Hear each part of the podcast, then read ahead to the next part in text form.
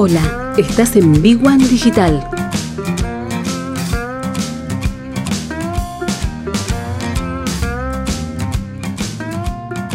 Y una de las eh, de las principales cuestiones que tiene que eh, resolver el emprendedor es cuánto vale su trabajo.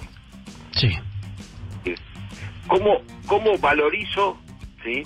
lo que lo que el esfuerzo que yo hago? Sí.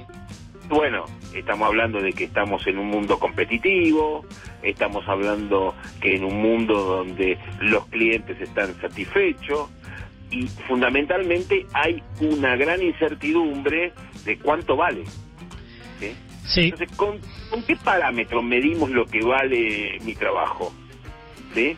Es decir, uno nunca sabe si está pidiendo demasiado, está pidiendo poco, Eternas dudas. tiene miedo, eh, uno tiene miedo de subir el precio, Sí. ¿sí? Sí. Eh, eh, los tiempos son malos.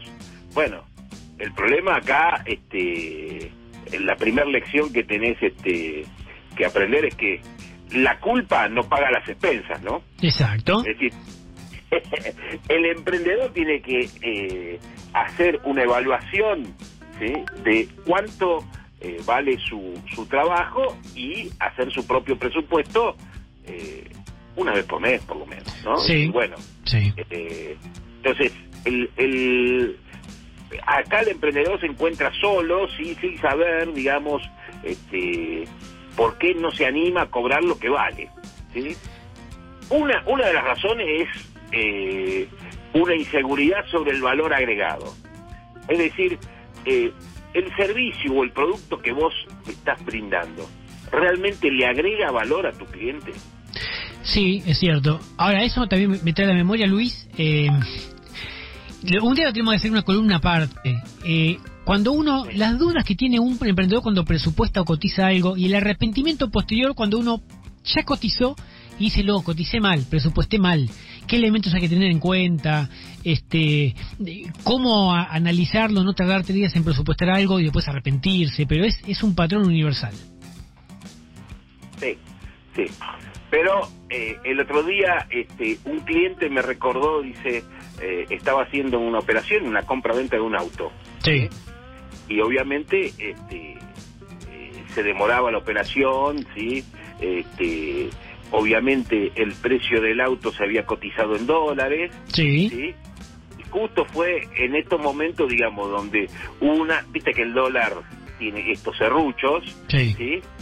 Y, y bueno, este, lo había cotizado en un momento en que el dólar había picado y a la semana había bajado, Sí, ¿sí? Y bueno, pero si lo hubiese cotizado en pesos, le dice el, el vendedor, ¿no? Mi cliente era el comprador.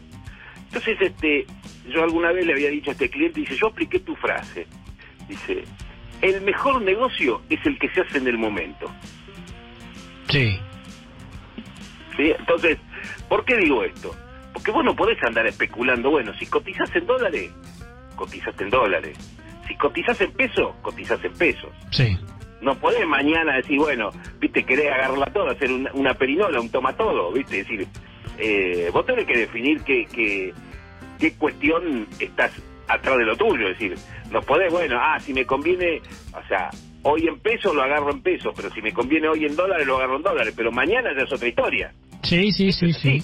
Sí, vos no podés este, estar eh, a, cua- a- a todo momento, uy, bueno, si lo hubiese cotizado en dólares, no, esa, esa historia no tenés que no tenés que eh, culparte por eso, ¿sí?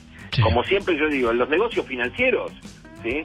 Eh, siempre se va a ganar o se va a perder. sí, totalmente. El tema es que tenés que tratar de ganar más de lo que perdés, pero eh, vos tenés que tener una, una profunda convicción, digamos, de qué valor está cotizando y tenés que aguantártela. O sea, si la mayoría de tus costos son en dólares, y bueno, cotizá tu producto en dólares.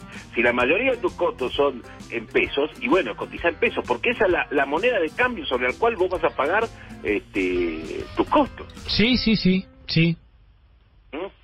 Y, de- y una razón importante es eh, que muchas veces el emprendedor no se da cuenta, digamos, de lo que le está ofreciendo a su cliente y que su cliente eh, lo valora mucho más. O sea, si hay una ventaja competitiva que vos tenés, digamos, tanto de, suponete que sea de cercanía, de, este, de entrega en tiempo, de entrega a domicilio. Es decir, hay muchas ventajas competitivas ¿sí? que están eh, en, cada uno de los emprendedores. Entonces, bueno, eh, esto lo tenés que saber. No da lo mismo eh, que vos estés a la vuelta que estés a 20 cuadras. Sí, sí, sí, completamente. El solo hecho, ¿viste? el solo hecho de que tenga que agarrar el auto, decir, bueno, digo 20 como 30, ¿no? Es decir, ya tenés que subirte al auto para ir a, lo de tu proveedor o a tu, de tu cliente, ya, ya te molestó. Sí, sí.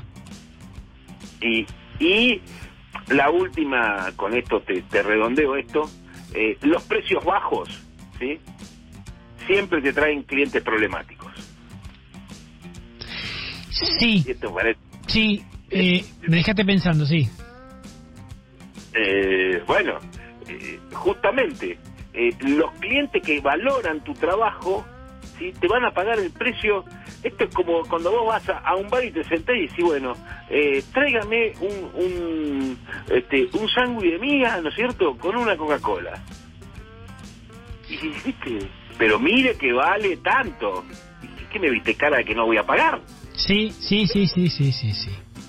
Entonces, eh, justamente esto es lo que uno tiene que darse cuenta, digamos que eh, los precios bajos siempre te traen clientes problemáticos. sí. Y entró por el precio, eh, no entró por el valor agregado, no entró por la ventaja competitiva, entró por precio. Entonces, sabe que el precio, digamos, si vos vas a trabajar con esta, con estrategia de precios bajos, te van a traer clientes problemáticos. Porque en cuanto vos quisiste modificar eh, algo, eh, el que vino por precio, se te va a los dos minutos. Sí, exactamente. no, te va a pagar un precio más caro. Sí, sí, sí, sí, con todas las consecuencias que genera pasar un valor primero por debajo de lo que uno debería cotizar porque obviamente los costos no rinden y segundo porque uno puede trabajar el mismo tiempo para un cliente que le cobra 10 para que para uno que le cobra 20 así que este eso debe ser todo el esfuerzo que vos haces en marketing, en promoción, en, eh, participación en las redes, en publicidad, eh, todo eso, ¿sí? Este, eh, dependen del boca a boca, ¿viste? Dependen de un montón de cosas, pero bueno, pero si solo es el precio, no no te va a pagar lo que lo que realmente vale. Y bueno, obviamente vos tenés que tener en claro, ¿sí? Eh, digamos, tus ingresos y tus egresos. Y esto no hace falta ser ningún genio de los números. ¿Sí? Porque bueno, nosotros hablamos mucho del asesoramiento profesional, pero el emprendedor en sí, antes de hacer el negocio, ya tiene que tener por lo menos ¿sí? la idea de cuánto necesita para producir y cuánto necesita eh, para vivir. ¿sí? Nosotros hicimos la regla del 50-30-20. Ahora, después lo podés ir mejorando. ¿sí? Porque obviamente eh, hay un montón de cuestiones que el emprendedor por ahí no sabe, como el tema impositivo, eh, como los costos ocultos que hay atrás de una operación financiera, el costo oculto de trabajar con tarjeta de crédito o trabajar con mercado pago, bueno, todo eso ahí sí necesitas el asesoramiento profesional. Pero en principio vos tenés que trabajar con el número en la cabeza. Y no hay mejor emprendedor que trabaja con el número en la cabeza. Así que, eh, y en estas etapas, y en estas etapas de turbulencia, es justamente en donde vos más eh, tenés que tener en cuenta. Obviamente que si tu producto es algo que se puede comprar y vender de contado, obviamente que vas a estar mucho más ágil. El problema es cuando tenés que cotizar a tiempo. Sí. Digo esto, ¿no? Hace poco vino eh, un, un, señor que era electricista y que me dice, contador, necesito que me ayude porque, bueno, este, tenía que hacer una obra importante en un consorcio. ¿sí? Y obviamente el consorcio no tenía toda la plata. Sí. Y había que hacer un trabajo grande, digamos, y bueno, el trabajo le iba a demandar más o menos un año y obviamente el consorcio le iba a pagar por mes. ¿Cómo cotizo esto a un año de plazo? Sí. ¿No? Bueno, y obviamente era a través de las expensas. Entonces, bueno, eh, ahí hicimos una fórmula que tenía que ver con el acopio de materiales y obviamente eh, cobrándole un recargo financiero. Pero yo digo, eh, lo que lo más importante que tenés que tener en claro, ¿qué podés hacer para cobrar lo que tu trabajo vale? ¿Sí?